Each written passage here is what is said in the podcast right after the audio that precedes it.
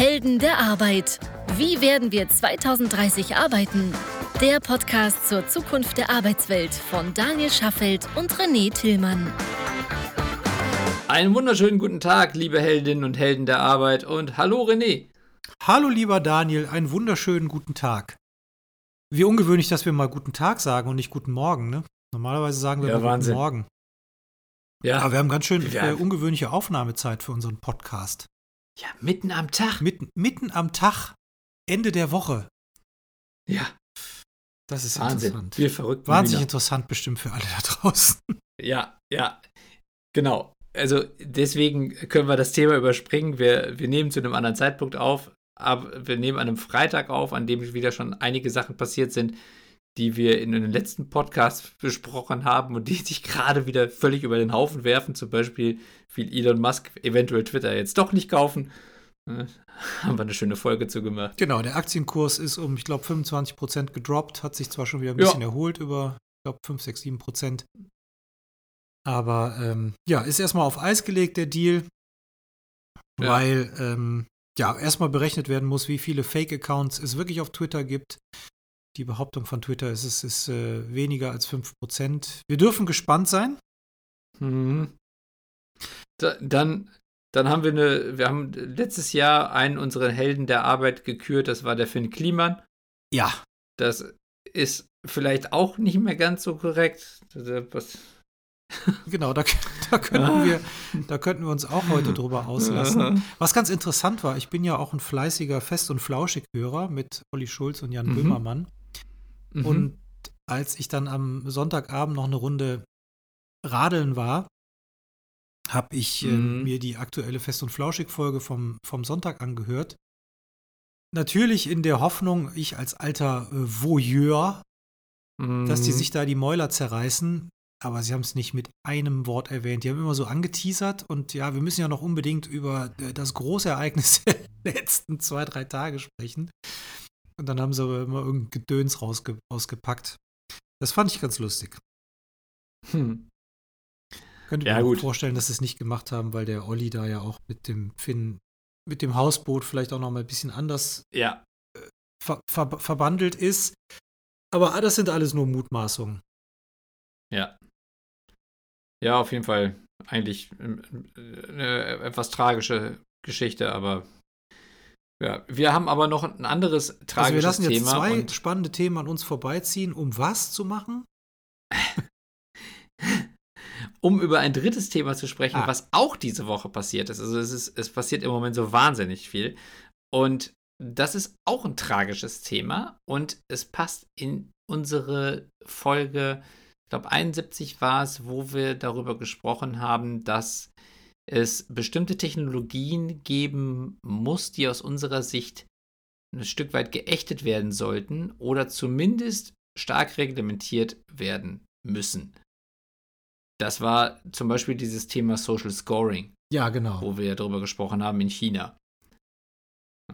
Und wir haben ja darüber gesprochen, weil das ganze Thema KI ja zum Beispiel auch im Moment noch nicht besonders stark reglementiert ist und gleichzeitig aber auch eine hohe Gefahr birgt, dass es vielleicht nicht so eingesetzt werden kann oder eingesetzt wird, wie es geplant ist. Wir haben darüber gesprochen, alles, was passieren kann, wird auch passieren. Absolut, ja. So, und das Konzept ist jetzt in einem anderen Bereich passiert, der ebenfalls technologisch aus dem Grund aufgesetzt wurde, weil er eben nicht reglementiert sein soll. Wir sprechen von Kryptowährungen und die sind grundsätzlich ja erstmal dezentral. Die funktionieren auf der Blockchain. Die Blockchain steht allen zur Verfügung, kann nicht verändert werden. Dementsprechend gibt es keine Institution, die durch bestimmte Regeln Einfluss auf das nimmt, was da passiert. Mhm. Und deswegen sind die ganzen Kryptowährungen grundsätzlich auch unreglementiert, wenn es darum geht, was man mit diesen Währungen alles machen kann. Sie haben natürlich jeweils ihre eigenen Regeln innerhalb des Ökosystems Mhm. und abhängig von der Blockchain, auf der sie laufen. Da gibt es ja auch mittlerweile verschiedene. Aber sie sind halt grundsätzlich erstmal dezentral. und damit am Ende eben auch sehr einfach zum Beispiel für Scam oder für Betrug einzusetzen. Es gibt mittlerweile verschiedene Kryptowährungen. Also Bitcoin ist die bekannteste, Ethereum ist so die, die zweitgrößte, dann gibt es Binance, ist so auf Platz 3 oder Tether ähm, und ähm, es gibt halt auch einen sehr stark aufstrebenden Coin, also eine, ein Ökosystem um eine Münze herum. Die Münze heißt Luna und das Ökosystem heißt Terra. Okay. Und die hatten eine Marktkapitalisierung von auch schon ein ganzes Stück über 20 Milliarden Dollar. Und die sind letzte Woche angegriffen worden. Ah, Cliffhanger. Und ähm, bevor du die Geschichte weiter erzählst, können wir mal ganz kurz so ein paar Grundlagen im Bereich Krypto kurz Mhm. erklären. Weil Ja. du sagst ja, es ist dezentral, es äh, basiert auf der Blockchain und die Blockchain ist ja äh, im Kern so aufgebaut, dass jede Transaktion ja nicht mehr verändert werden kann, Genau. dokumentiert wird und nicht verändert werden kann. Genau. Warum kann sie dann man- manipuliert werden? Ja, also grundsätzlich kann eine Transaktion nicht manipuliert werden, aber du weißt ja im Zweifelsfall nicht, von wem du was kaufst. Das heißt also, die Transaktion selber ist unveränderbar, aber die Transaktion kann ja trotzdem nicht schlau sein, weil jemand versucht, dich, zu, dich hinters Licht zu führen und du machst etwas, was du nicht verstanden hast.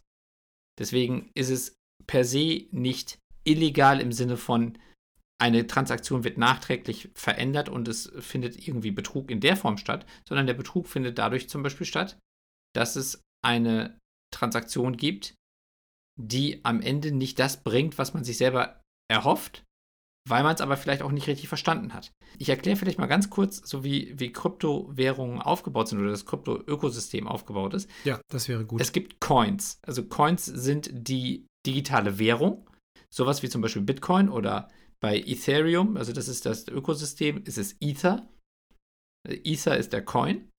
Und ich kann mir zum Beispiel Ether kaufen und dann auf der Ether, E- Ethereum Blockchain verschiedene, also mit Ether weitere Tokens kaufen. Und Tokens sind dann quasi digitale Währungen, die jeder veröffentlichen kann. Also ich kann jetzt hingehen, ich, ich Daniel kann hingehen und kann einen Daniel-Token machen. Und dieser Daniel-Token kann mit Ether gekauft werden, weil der auf der Ethereum-Blockchain läuft. Dann kann ich den anbieten, ich kann davon eine Million Tokens rausgeben und jeder, der will, kann die kaufen. Und wenn die halt viele kaufen, steigt er im Wert und die, die, die am frühesten gekauft haben, machen am meisten Geld damit. Was ich dann am Ende, warum ich diese Tokens kaufe, hängt dann natürlich stark davon ab, wofür der Token gelauncht wird. Also, wenn, äh, manchmal gibt es ein Konzept dahinter, manchmal vielleicht auch nicht. Es gibt auch Tokens, die werden gelauncht, ganz bewusst aus dem Grund, um Geld von anderen abzugreifen. Das heißt dann zum Beispiel, dass dieser Token nach 20 Minuten, nachdem er gestartet wurde, sich in Luft auflöst. Beziehungsweise nicht der Token löst sich auf, sondern das Geld, was eingezahlt wurde, wurde von dem abgezogen, der den Token gelauncht hat. Das ist aber zum Teil noch nicht mal illegal, weil diese Menschen, die solche Tokens launchen, teilweise auch in den Token reinschreiben, dass der nur zum Sammeln ist. Mhm. Er ist kein Anlageobjekt. Das steht irgendwo auf der Blockchain.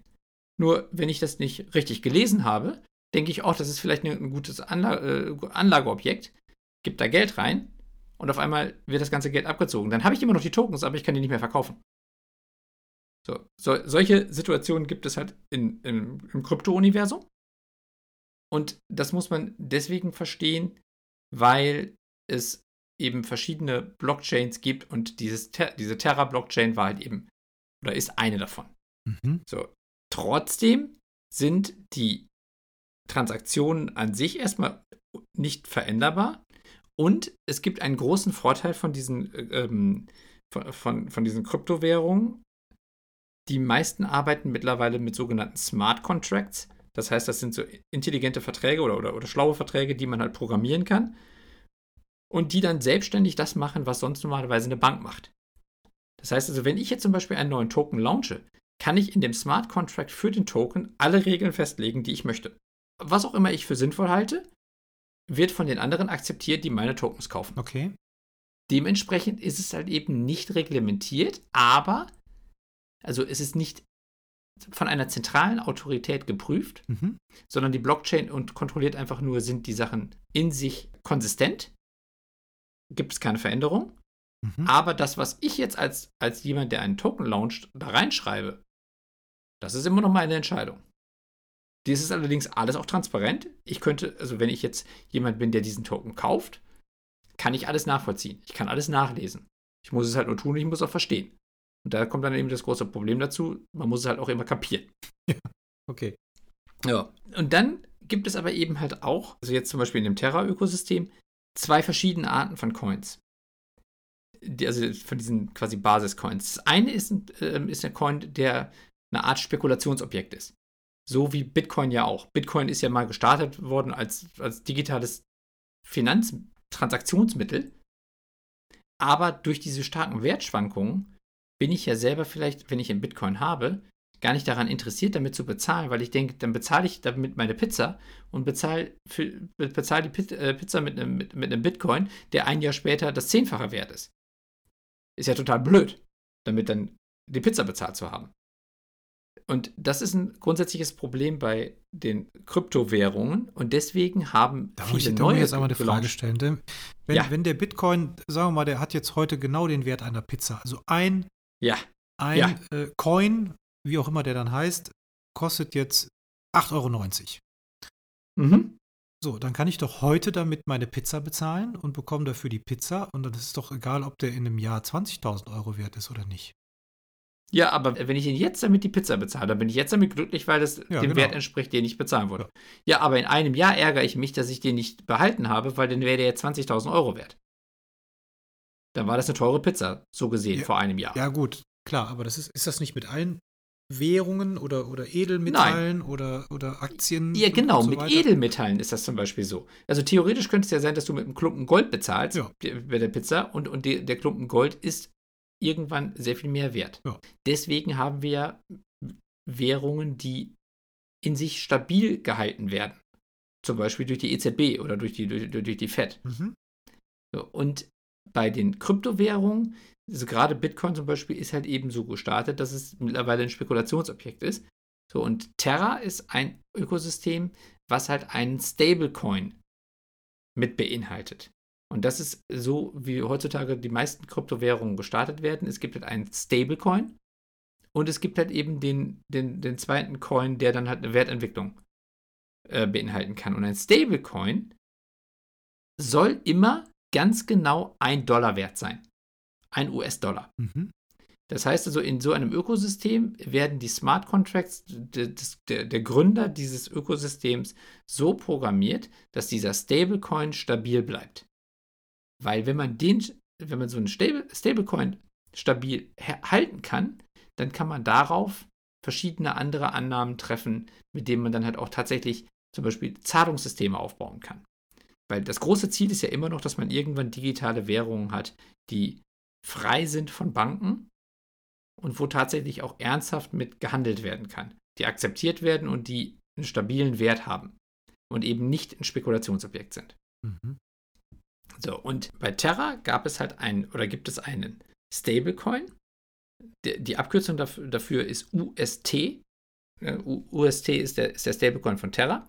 Und dann gibt es halt eben noch äh, Luna, das ist dann der, der tatsächliche Coin, so wie Bitcoin zum Beispiel, der dann eben halt auch einen, einen Wert hat. Dieser Wert lag vor einer Woche bei, ich glaube, 80 Dollar ungefähr. Kostete ein Luna. Mhm. So, und jetzt gab es Ende letzter Woche das erste Mal das Problem. Und oh, sorry, aber die gibt es Stable? dann, gibt's dann immer nur im Doppelpack. Also ein Luna ist auch immer kombiniert mit einem Stablecoin oder umgekehrt. Ja, obwohl du kannst nur Luna kaufen oder nur UST kaufen, ähm, wenn du das möchtest. Aber innerhalb dieses Ökosystems sind die beiden so aneinander gekoppelt, dass, dass die halt eben sich in der, in der Waage halten oder, oder eben halt so, so unter, gegenseitig unterstützen, dass halt eben der Coin, der eine Wertentwicklung hat oder macht, sich auf den Stablecoin verlassen kann. Dass der Stablecoin weiterhin den 1 Dollar widerspiegelt. Und letzte Woche hat es das erste Mal bei, bei Terra eine Schwankung gegeben von insgesamt 3 Cent irgendwann lag der, der Stablecoin nicht mehr bei einem Dollar, sondern bei 97,2 Cent, Dollar Cent. Das ist erstmal ein großes Alarmsignal gewesen für die gesamte Community, dass der Stablecoin nicht mehr stabil ist.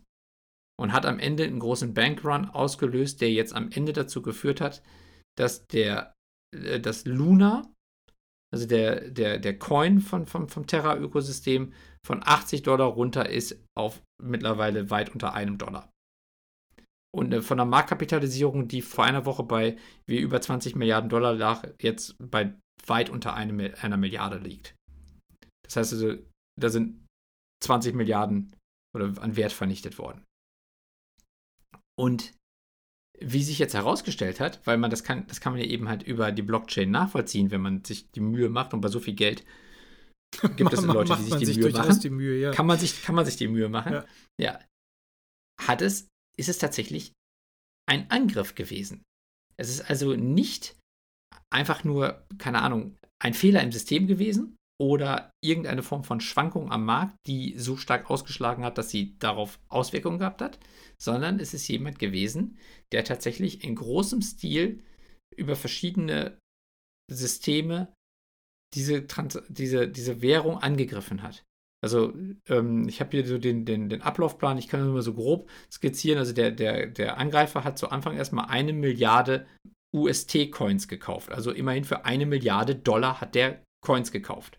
Dann hat er für 4,2 Milliarden äh, Dollar Bitcoins geliehen und hat dann eben angefangen mit diesem Geld eine Instabilität bei, bei dem äh, UST auszulösen und dann darauf spekuliert, dass der Bitcoin abraucht, weil die Gründer dieses Terra-Ökosystems Bitcoins als Sicherheit gehabt haben, die sie dann angefangen haben zu verkaufen, um Geld reinzuholen, um die Stabilität von, von ihrem UST-Stablecoin hinzubekommen. Und dadurch, dass der Bitcoin schnell viel verkauft wurde, ist der Bitcoin stark gesunken im Wert in den letzten zehn Tagen. Ja, genau. Ich habe hab jetzt gesehen, er hat den, äh, den geringsten Wert seit Dezember 2020 oder irgendwie sowas. Richtig, genau. Und am Ende ist rausgekommen, der Angreifer ist ein Shortseller quasi auf dem Bitcoin gewesen. Er hat darauf spekuliert, dass der Bitcoin-Kurs fällt. Was er, und hat eben über den Angriff auf eine andere Währung, eine andere Kryptowährung, ausgelöst, dass viel Bitcoin verkauft wird, was als, als, als Stabilität gehalten wurde. Und diese, ähm, diese großen Verkäufe haben halt diesen Kurssturz ausgelöst, der dann am Ende für diesen Shortseller quasi dazu geführt hat, dass der wahrscheinlich ungefähr 800 Millionen Dollar damit verdient hat. Also irgendjemand hat quasi 19 Milliarden Dollar Verlust gemacht und er hat 800 Millionen verdient. Genau. Er hat 800 Millionen verdient über, die, über den Kursabfall beim Bitcoin. Beim Bitcoin, genau. Und hat, und hat aber dafür 19 Milliarden Dollar vernichtet. Von anderen Leuten. Von anderen Leuten. Genau. Okay, also ich behaupte mal, dass das ist ja wirklich eine hochgradig spannende Geschichte, aber ich behaupte mal, dass 80 Prozent unserer Zuhörerinnen und Zuhörer jetzt aus der Kurve geflogen sind. Weil, glaube ich, das Wissen rund um Kryptowährungen tendenziell marginal ist. Sei, und sei man noch mhm. so gut informiert. Frage. Also erstmal muss man ja sagen, Chapeau, ne? Also mal unabhängig äh, davon, ob man das jetzt gut findet oder nicht, ist das ja mal ein ziemlich intelligenter Ansatz gewesen. Also ich greife ich greif eine andere Währung an, um äh, sagen wir, die Hauptwährung im Krypto, Bitcoin oder die bekannteste, sagen wir es mal so, mhm. ähm, ja, um, um auf, auf, den, auf den Kursverlust zu setzen. Wie geht denn, also hast du eine Idee, wie, wie sowas, also wirklich auch technologisch geht? Also wie, wie mache ich sowas? Wie kann ich sowas aufsetzen? Also so, An Anleitung zum äh, Bitcoin-Crash. Bitte. Also das, das, das, was der hier gemacht hat, ist etwas, was ja vorher noch nie jemand gemacht hat. Dementsprechend ist das erstmal schon deswegen beeindruckend, weil irgendjemand diese, wenn man sich das so überlegt hat, so ein bisschen so wie damals irgendwie Cum-Ex.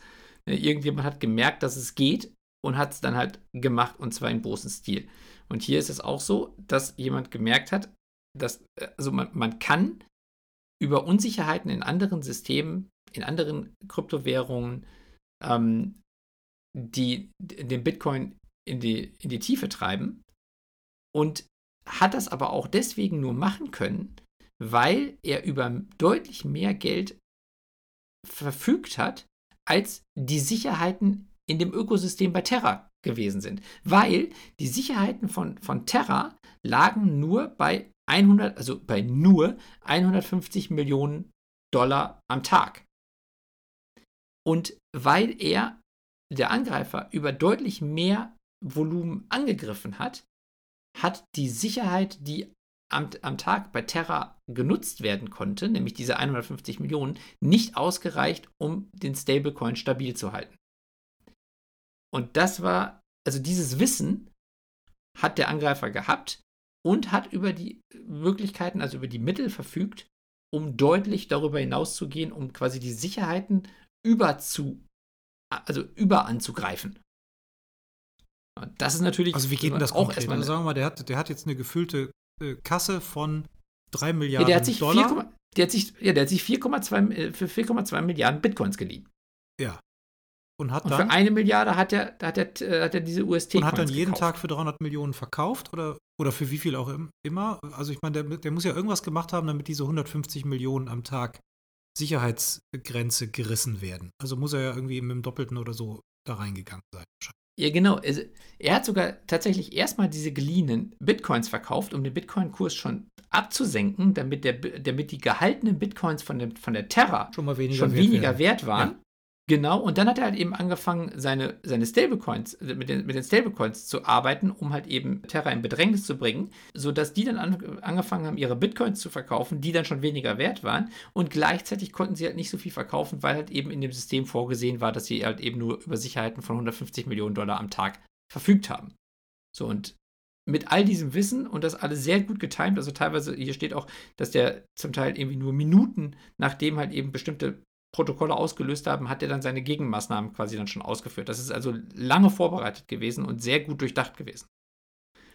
Es zeigt aber eben halt auch, dass, und da, da, da kommen wir am Ende zu diesem, zu diesem Punkt, wo wir äh, dann auch schon bei, bei Social Scoring und bei KI und sowas drüber gesprochen haben, dass da Technologien grundsätzlich halt immer auch missbraucht werden können. Und wenn es, wenn es geht, gibt es immer jemanden, der es tut.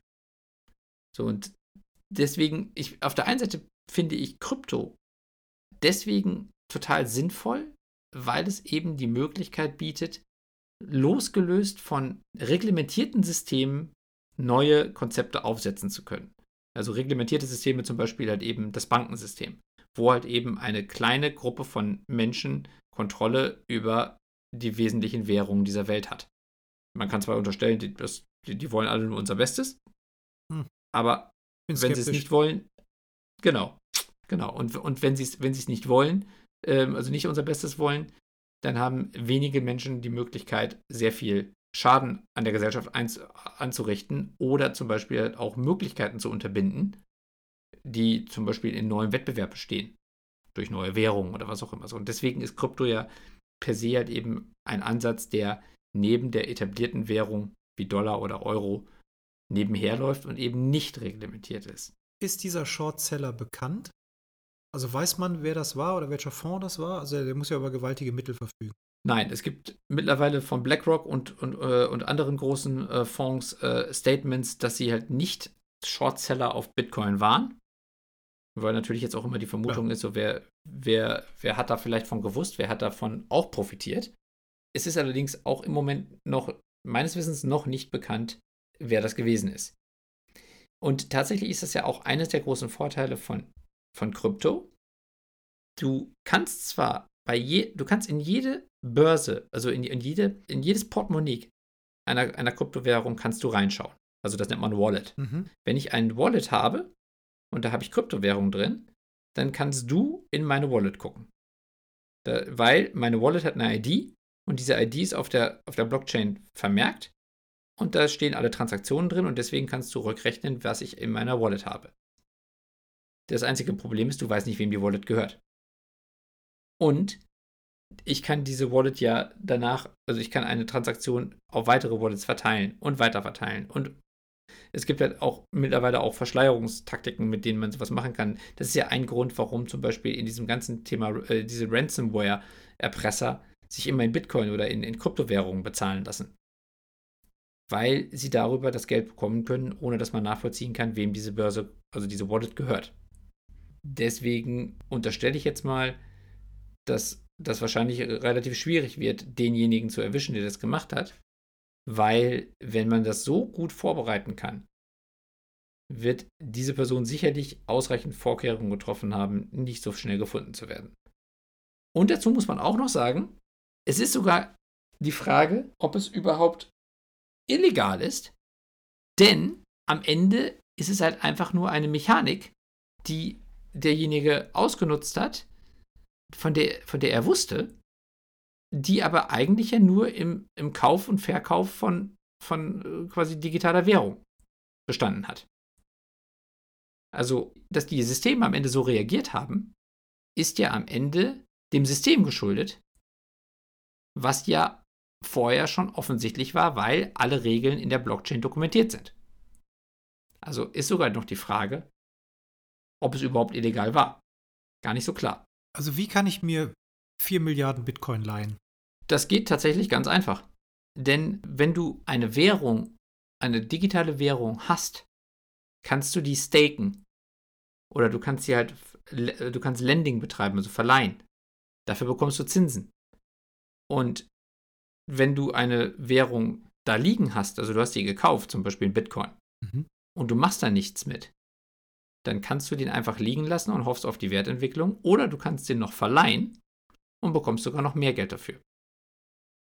Das heißt also, für die meisten Leute, die dann halt eben Kryptowährung haben, macht es Sinn, die danach jemandem zu verleihen. Und dadurch, dass du. Wenn ich die verliehen habe, habe ich dann trotzdem noch Zugriff drauf? Ja, das ist über diese Smart Contracts geregelt. Okay.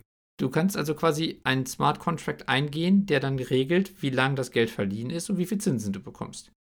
Es gibt sogar Smart Contracts, also da, da wird das Geld nur für ein paar Minuten verliehen. Jemand sagt, ich brauche das Geld für ein paar Minuten, weil ich irgendein Arbitragegeschäft mache. Und in der Zeit leihe ich mir viel Geld. Ich zahle in den 10 Minuten, die ich brauche, irgendwie 10% Zinsen. Dann ist das für beide Seiten ein guter Deal weil ich habe für 10 Minuten irgendwie mein Geld verliehen und habe 10% Zinsen bekommen. Aber in den 10 Minuten hat derjenige mit, dem, mit sehr viel Geld irgendwas anderes gemacht. Was auch immer das war. Aber ich bekomme das Geld dann wieder zurück, weil der Smart Contract das so geregelt hat. Aber es kann sein, dass danach vielleicht weniger wert ist, weil der in der Zwischenzeit den Kurs des, der, der, der digitalen Währung so stark beeinflusst hat, dass mein Geld danach faktisch weniger wert ist. Das kann natürlich passieren. Ja, so wie da offensichtlich passiert. Ja, aber ich meine, grundsätzlich ist es ja so, ich könnte auch jetzt als Privatperson ja jemandem Geld leihen. Und es gibt ja auch Tools, mit denen zum Beispiel äh, Privatkredite vergeben werden. In oftmals auch so in, äh, im Bereich Entwicklungsländer, wo halt eben Privatkredite vergeben werden, um damit irgendjemand dann, keine Ahnung, ein Bohnenfeld anpflanzen kann oder sowas. Aber grundsätzlich gibt es diese Möglichkeit ja, dass man sich irgendwo Geld beschafft. Nicht von einer klassischen Bank, sondern von anderen Marktteilnehmern. Und das hat diese Person, also dieser Angreifer, wahrscheinlich auch getan. Das weiß ich jetzt nicht im Detail. Ich weiß nur, dass er sich halt eben viel Geld geliehen hat und üblicherweise im Kryptobereich macht man das halt so. Und die Währung Terra, beziehungsweise das Ökosystem Terra und die, die Kryptowährung Luna, wo stehen die jetzt? Also jetzt mal unabhängig davon, dass die nur noch ein Achtel wert sind dessen, was sie mal. Die sind nicht ein Achtel, äh, nicht, nicht ein Achtel, ähm, die, die sind nur noch ungefähr ein Prozent wert von dem, was sie mal waren. Also die sind, die waren vorher bei 80 Dollar und liegen jetzt bei weit unter einem Dollar. Ach ja, stimmt. Okay. Die, die sind quasi, quasi nichts mehr wert im Vergleich zu dem, was da an Geld eingezahlt wurde. Weil du konntest ja, bis vor einer Woche konntest du einen Luna-Coin kaufen für 80 Dollar. Aber die Währung existiert okay. noch und wird weiter betrieben? Oder also wie, was, was ja. passiert dann mit so einer Währung jetzt? Ja, also das ist ja auch mit ein Grund, warum zum Beispiel auch solche, solche Token-Scams legal sind. Also wenn ich jetzt zum Beispiel einen Token gekauft habe und danach wird alles Geld aus dem Token rausgezogen, dann habe ich den Token immer noch. Ich habe den Token gekauft. Den habe ich auch immer noch. Der ist nur nichts mehr wert. Und das ist das gleiche jetzt bei Terra auch. In der, Bit, in, der, in der Blockchain ist ja vermerkt, wer alles Luna Coins hat. Mhm. Nur der Luna Coin ist halt nur noch ein Prozent von dem Wert, was er vorher wert war. Das heißt, die Leute haben Luna noch, wenn sie es nicht verkauft haben. Also die, die es nicht verkauft haben, haben das immer noch in ihrem Account. Es ist so wie wenn ich Gold gekauft habe. Und Gold ist nur auf einmal nur noch ein Prozent wert. Ich habe es immer noch. Es ist halt nur fast nichts mehr wert. Ja. So, und die große Frage, wes weswegen ich das jetzt heute hier mal zur Sprache gebracht habe, ist halt eben, weil wir so viel auch über Technologien nachdenken, die am Ende halt auch unsere Arbeitswelt ganz wesentlich verändern werden. Und ein großes Thema auch zum Beispiel mit Hinblick auf das Metaverse ist ja, dass es weg, dass unsere ganze Gesellschaft sich wegentwickelt von klassischen Strukturen, die durch ja, Regierungen geregelt sind oder durch so Systeme wie zum Beispiel Banken hin zu dezentralen Systemen, die von der Gemeinschaft kontrolliert werden. Das ist ja nicht nur bei Krypto der Fall, sondern bei Metaverse ist es ja prinzipiell ähnlich geplant. Auch da ist es ja so, dass es am Ende ein großes neues digitales Universum geben soll, wo verschiedene Unternehmen verschiedene Technologien zu beisteuern. Und ich habe zum Beispiel als Teilnehmer in diesem Universum meinen Avatar irgendwo auf der Blockchain hinterlegt und kann den ja auch von einem Universum ins nächste mitnehmen. Ich könnte ja zum Beispiel ein, bei, bei Facebook mir irgendeine Mütze kaufen, also ähm, die ich dann irgendwie zu Fortnite rübernehme und dort immer noch trage. Das ist ja eines der gedanklichen Ansätze dahinter. Mhm. So, und die Frage, die ich mir jetzt stelle, nach dem, was man da, was jetzt da bei Terra passiert ist, ist, wie stellen wir sicher, dass das am Ende, dass nicht so etwas passiert, wie jetzt gerade bei Terra passiert ist. Und ich glaube, das ist etwas, wo noch sehr viel mehr darüber nachgedacht werden muss. Also ich bin grundsätzlich sehr für dezentrale Konzepte, weil ich glaube, dass es den, der Bevölkerung quasi die, die Macht in die Hand gibt, selbstständig für den eigenen Wohlstand zu arbeiten oder ich sag mal, das zu machen, was die Leute denken, was am besten für sie ist. Wenn ich jetzt eben zum Beispiel mit einer Kryptowährung mit ein komplett neues Produkt irgendwie schaffe oder, oder keine Ahnung, irgendwas mir überlege, dann habe ich die Möglichkeit, das losgelöst von den Regularien einer Bank zu tun. Ich kann es einfach machen, wenn ich, wenn ich die Mechaniken verstehe und wenn ich, wenn ich am Ende halt eben nach den Regeln spiele, die halt eben von der Gesellschaft dann diktiert wurden, aber eben nicht von der Bank. Aber wenn man jetzt so hier Richtung Metaverse blickt und das, was wir hier schon so überlegt haben, was dann irgendwann später die bestbezahlten Metaverse-Jobs sind und, und so weiter, dann hat mir dieses, die, dieser Terror, ich sag mal Unfall oder Angriff, gezeigt, dass wir, ich glaube, in, in vielen Bereichen noch mehr Gedanken uns darüber machen müssen, wer kontrolliert eigentlich oder wie, ja, wie stellt man sicher, dass in einem dezentralen System trotzdem so etwas nicht passiert. Und ich glaube, das ist jetzt nochmal deutlich präsenter geworden, diese Überlegung, nachdem so viele Menschen jetzt gerade so viel Geld verloren haben. Wurde das denn früher eher kategorisch ausgeschlossen, dass sowas möglich ist und, und die, die gesamte Finanz- und Kryptowelt ist jetzt was erstaunt, dass jemand so findig war? Oder war klar, dass das irgendwann mal kommen wird? Es war nur nicht so ganz klar, wie das funktionieren kann. Das weiß ich ehrlich gesagt auch nicht. Ich meine, grundsätzlich muss man ja davon ausgehen, dass das, was möglich ist, auch passiert. Und bei Terra zum Beispiel war halt eben die Sicherheit auf diese 150 Millionen pro Tag gelegt. Das ist eine hohe Zahl, aber wenn man über noch viel mehr Mittel verfügt, ist es vielleicht nicht genug. Das hat man wahrscheinlich bei jeder anderen Währung auch irgendwie. Aber um irgendwie den Dollar ans Schwanken zu bringen, brauchst du wahrscheinlich deutlich mehr als 4 Milliarden. Und da hast du natürlich in den Kryptobereichen noch den Vorteil, dass die Beträge verhältnismäßig gering sind. Zum Beispiel bei Terra mit einer Marktkapitalisierung von irgendwie 20 Milliarden Dollar. Ist natürlich 20 Milliarden ist eine Menge Geld, aber ist verhältnismäßig wenig im Vergleich zu den Sicherheiten, die andere Währungen vielleicht hinter sich haben. Aber dass sowas passieren kann, ist wahrscheinlich jedem, der sich intensiv damit auseinandersetzt, irgendwie klar. Aber ich meine, theoretisch könnte das ja auch bei irgendeiner kleineren anderen Währung passieren. Nehmen wir mal zum Beispiel die türkische Lira. Die ist ja vor zwei, drei Jahren wahnsinnig, äh, äh hat einen wahnsinnigen Wertverlust gehabt. Ja, die haben jetzt die haben aktuell eine Inflationsrate von 70 Prozent, ne? Genau. Und wenn du, wenn du die, die, die türkische Bevölkerung vor fünf Jahren gefragt hättest, ob das passieren kann, hätten wahrscheinlich die allermeisten gesagt, nein. Und technisch wäre es trotzdem, ist es möglich und es passiert jetzt. Das heißt also, die, die Frage ist ja, wie weit verlässt du dich darauf, dass die Systeme funktionieren, in denen du dich bewegst? Weißt du, ob andere Kryptowährungen auch in irgendeiner Form abgesichert sind? Oder war das jetzt die einzige, weil die, äh, weil die versucht hat, über so ein Stablecoin überhaupt so eine, sag mal, so eine Scheinsicherheit oder so eine Scheinstabilität zu, zu installieren? Die meisten Krypto-Ökosysteme haben auch einen Stablecoin. Bitcoin glaube ich nicht, weil Bitcoin ist, ähm, hat das Proof of Work-Konzept, also äh, in der Art, wie die, wie, die, wie die Blockchain quasi abgesichert wird. Das ist, funktioniert ein bisschen anders. Ähm, alle neueren Währungen werden nicht mehr so aufgesetzt wie, die, wie Bitcoin, weil, hat man vielleicht schon mal gehört, bei Bitcoin ist es ja so, dass es wahnsinnig rechenintensiv ist. Mhm. Ein Bitcoin zu meinen ja. und ähm, das, äh, die, die Blockchain zu betreiben.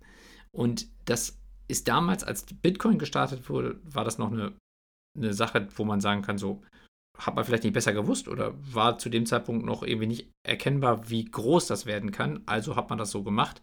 Mittlerweile sucht man nach anderen Mechaniken, um nicht so viel Rechenpower und nicht so viel Energie zu verbrauchen, um so eine Blockchain zu betreiben. So, und die anderen Blockchains funktionieren jetzt auf einem anderen Konzept. Das nennt sich Proof of Stake. Das ist deutlich weniger rechen- und, und, und quasi kostenintensiv und basiert eben auch darauf, dass es dann eben auch zum Beispiel solche Stablecoins gibt, die dann eben in der Regel auch Teil dieses Ökosystems sind. So, und deswegen sind grundsätzlich alle Krypto-Ökosysteme in irgendeiner Form abgesichert, weil diese Stablecoins müssen ja diesen Dollarwert behalten. Und um das sicherzustellen, braucht man natürlich einen Finanzpool, der immer reagieren kann und den man nutzen kann, um zuzukaufen oder zu verkaufen. Das machen natürlich dann Computersysteme automatisch, um diesen 1 Dollar Wert zu halten. Und natürlich ist jedes von diesen Systemen am Ende über irgendeine Form von maximaler Sicherheit abgesichert, die man überschreiten kann. Bei Terra waren es jetzt nur, also in Anführungszeichen, nur 150 Millionen. Bei anderen mögen es vielleicht deutlich mehr sein. Deswegen ist vielleicht auch Terra ausgewählt worden, weil es leichter anzuknacken war und trotzdem groß genug war. Also Terra war zu dem Zeitpunkt, als es angegriffen wurde, ich glaube, auf Platz 8 der Kryptowährung. Oder Platz 7, mhm. irgendwie sowas in der Richtung. Also, und ist jetzt irgendwie auf Platz, also findet man gar nicht mehr irgendwie in der Top 100. Deswegen war es vielleicht an der Stelle eine, eine, eine sehr geschickt gewählte Währung, die man angegriffen hat. Aber grundsätzlich kann das eigentlich mit den anderen auch passieren wie gesagt, das kann eigentlich auch mit jedem anderen Währungssystem funktionieren, also passieren, nicht nur mit Krypto. Die Frage wäre natürlich, wenn man sowas nicht in Krypto machen würde, sondern zum Beispiel an der Börse, dann könnte es sein, dass, dass man gegen irgendeine Regel der Börsenaufsicht verstößt. Weiß ich jetzt nicht.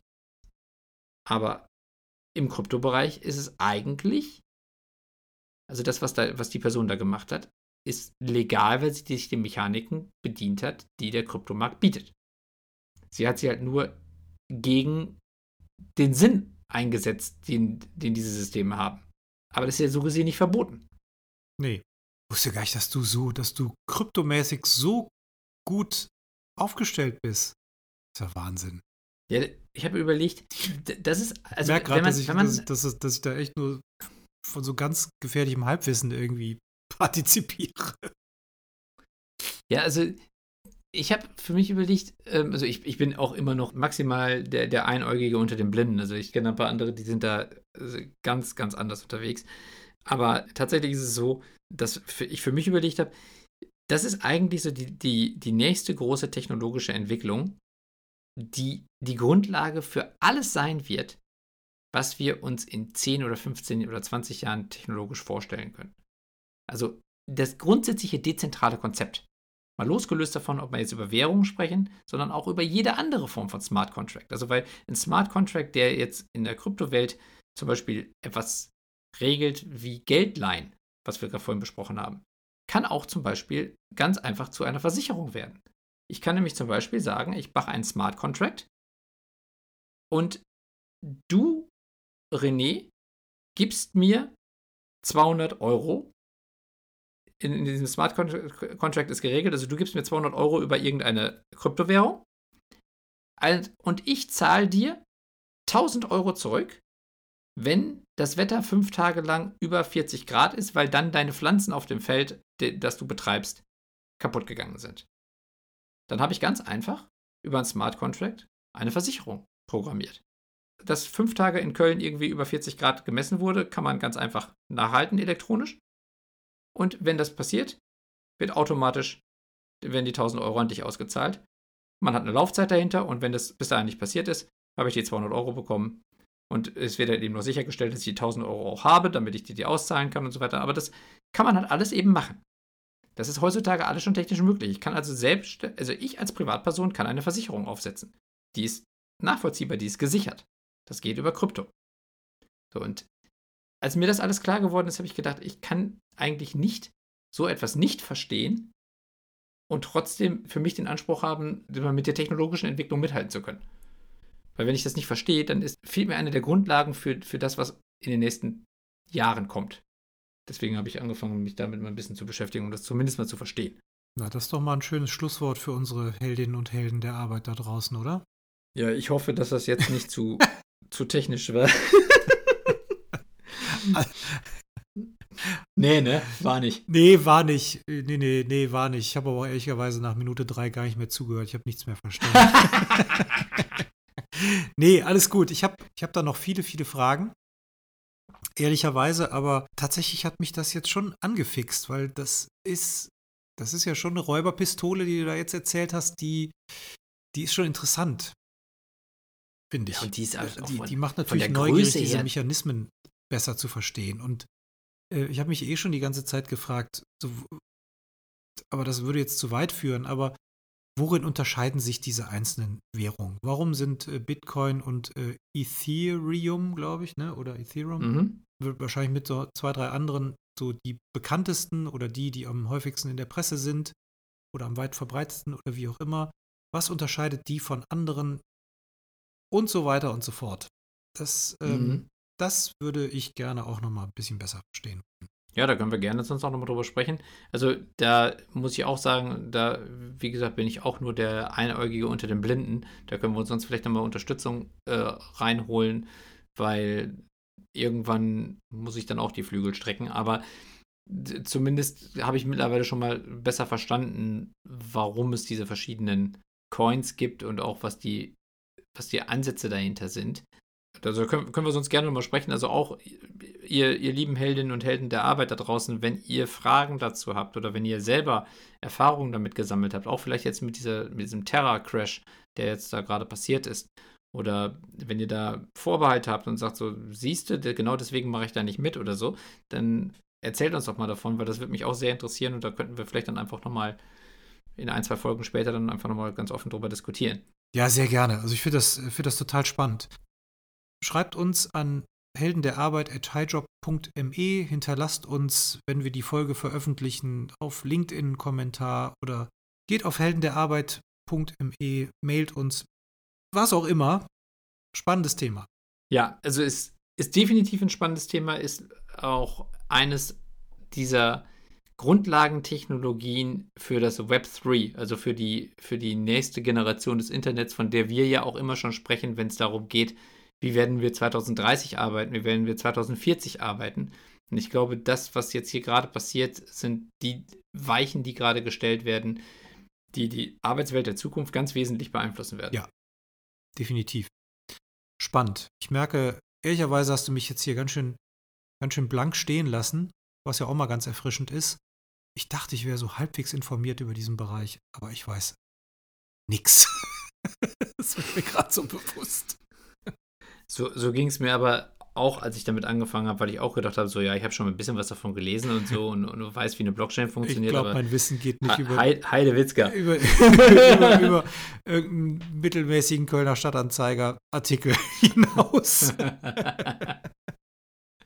Ja, und wie gesagt, also ich, ich, bin, ich bin jetzt höchstens vielleicht mal irgendwo auf süddeutsche Niveau oder so, aber sicherlich nicht irgendwie auf, auf Kapitalniveau oder so, ja. wenn man jetzt irgendwie mit Zeitschriften vergleicht.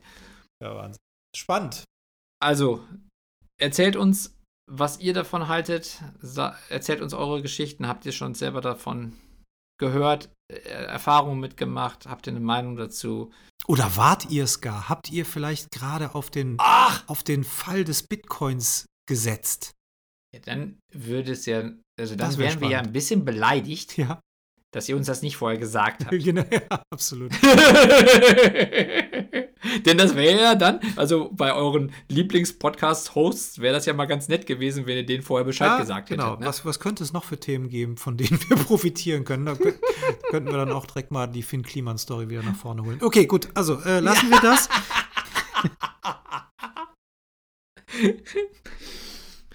ja, also schreibt uns an helden der Arbeit at highjob.me oder besucht uns auf www.heldenderarbeit.me.